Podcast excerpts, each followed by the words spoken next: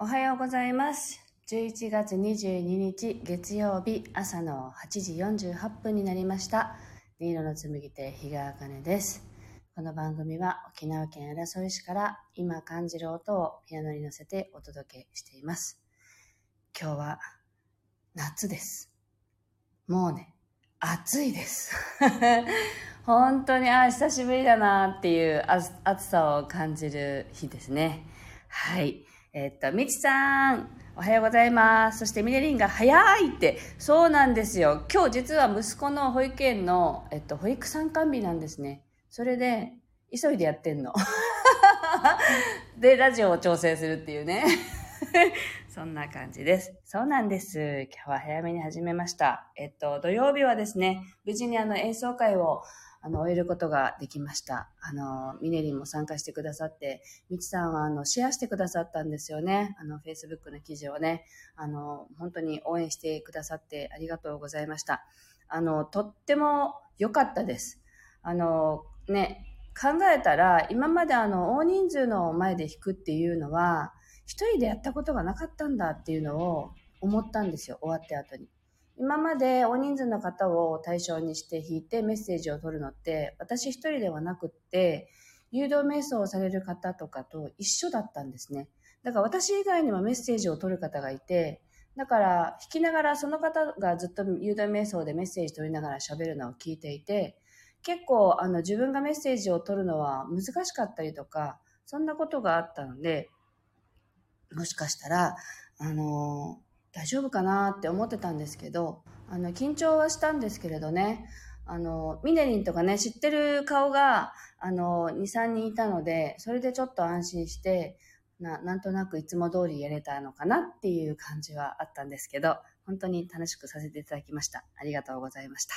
はい。えっと、みちさんが土曜日お疲れ様でしたってありがとうございます。で、演奏会素晴らしかったですって嬉しい。ありがとうございます。はい。自己紹介まではね、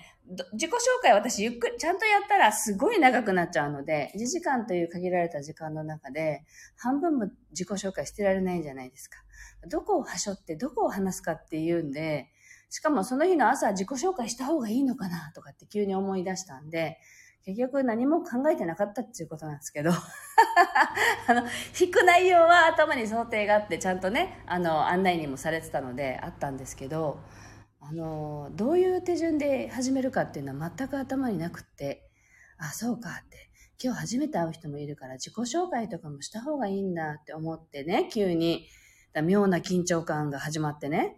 でも、それが終わると、まあ、それが終わるとというか、一番最初に整えるために弾いた時から、もうその場が整うのを感じて、あの、メッセージも、イメージも全部入ってきたんですね、しょっぱなから。なので、あ、このメンバーは、皆さん、まあ、言うならば開いた人っていうのかな。あの、準備ができた方たちが今日は集ったんだなってすぐ思って、なので2曲目以降もリラックスして、あの、たくさんのね、あの、メッセージを取ることができて、お伝えできたので、あ、なんかこのスタイルっていうのも気持ちがいいなと私は思いました。で、エネルギーが共鳴するってこういうことなんだなっていうのはまた改めて思いましたし、で、自分も満たされるっていう、そういうね、時間って本当にありがたいなと思いましたので、とても良かったです。はい。では今日の1曲目をね、弾いていきたいと思います。心を整えると題して弾いていきます。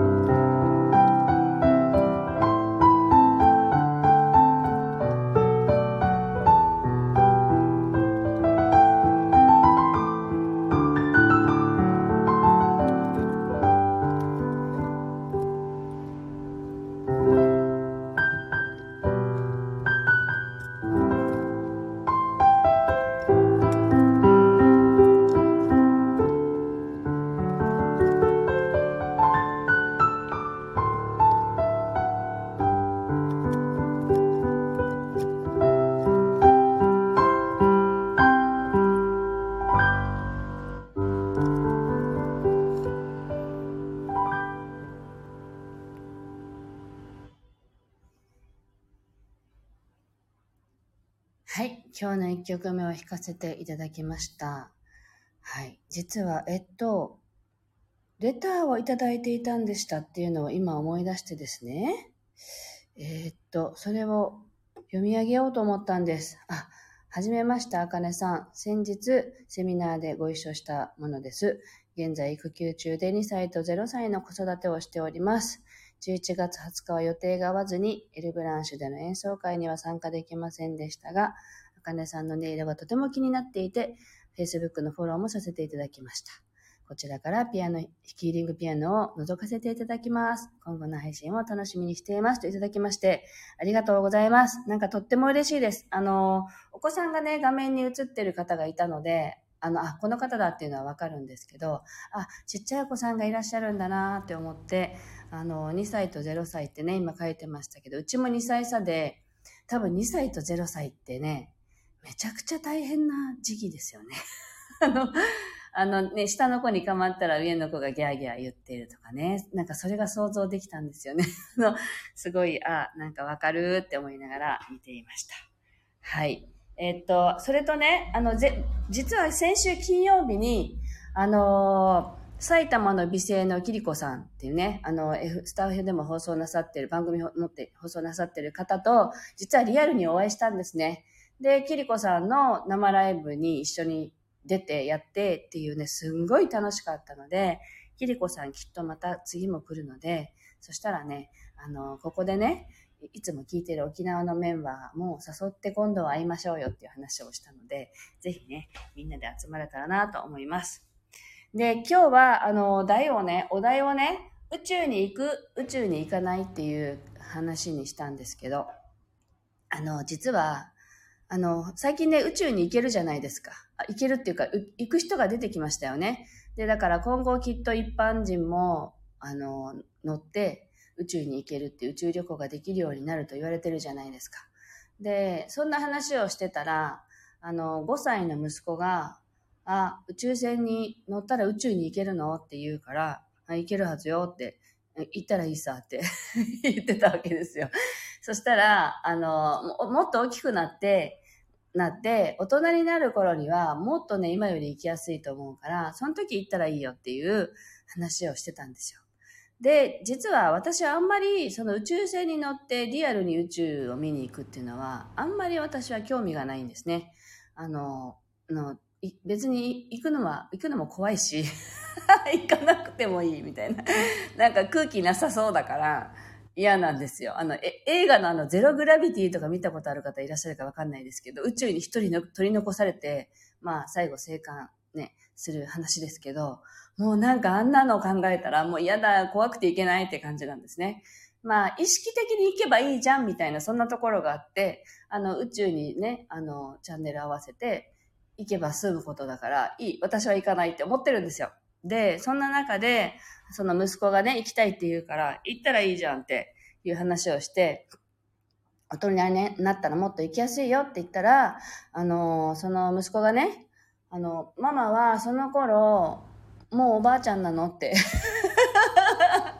言うんですよ。あの、まあ、実はその下の子は40過ぎてから産んだので、あの、やっぱり彼がもう大人になる頃には私はもう60代なわけですよね。だから、いつも、あ、いつまで生きられるかなっていう感覚はあるんですよね、私の中にも。この子がい、いくつになるまで一緒にいられるかな、みたいなのはすごくあって、そんなことを考えるんだけど、そしたらね、だからしょっちゅうこの子は、僕が大人になってもまあ生きてるってしょっちゅう聞くんですよね。そんな簡単に殺すなとか言って、そんな会話をよくするんだけれども、その宇宙船の話になった時に、あ、ママはね、乗らないよって言ったらいい。自分でさ、行って、行ってこいよみたいな話になったんですよ。そしたら、その息子が言ったのがね、え、ママ行かないのって、ママ行けないの？だったら行かないって言ったんですよ。で、なんか私それがぐっと来てしまって、え、な、何それって、なんで行きなさいよ、ママが行かなくっても行けるんだったら行った方がいいよって言ったら、いや、ママがね、行けないんだったら、一緒に行けないんだったら行きたくないって言ったんですね。なんか、こういう子供の言葉ってすごい宝石だなと思って、宝物みたいな言葉だなと思って、もう今でも思い出したら勝手にうるっと来ちゃうんですけど、なんかね、その時すっごい泣けてきちゃったんですね。で、この子が大きくなっていつまで生きられるかなってやっぱり思ってるわけだから、なんかリアルにしょっちゅうそれを聞かれるわけですよ。突きつけられるっていうの？で、なんか、ああ、なんか生きていたいなとかね、あの、生きていたいなっていうか、成長をもっと見ていたいなってやっぱり思うところがあるからなんだけど、なんかね、泣いてたら娘が来てね、どうしたの？なんで泣いてんの？すごいさっぱりしてんですよね。っていう感じで、でもなんか、そういう一言ってやっぱり今しかきっと言わないから、そういう言葉をね、あの、宝物ね、なんて言うんだろう、大切にしたいなと思ったので、あのそんな話ですよ、今日の 今日の話は。なんか子供がね、可愛かったんですっていう報告をね、ちょっとしてみました。はい。というわけで、皆さん宇宙に実際リアルに行きたいかどうかわかりませんけど、皆さんが、あの、宇宙に意識を合わせてね、宇宙に行った感じで弾いてみたいと思います。お聴きくださ。い。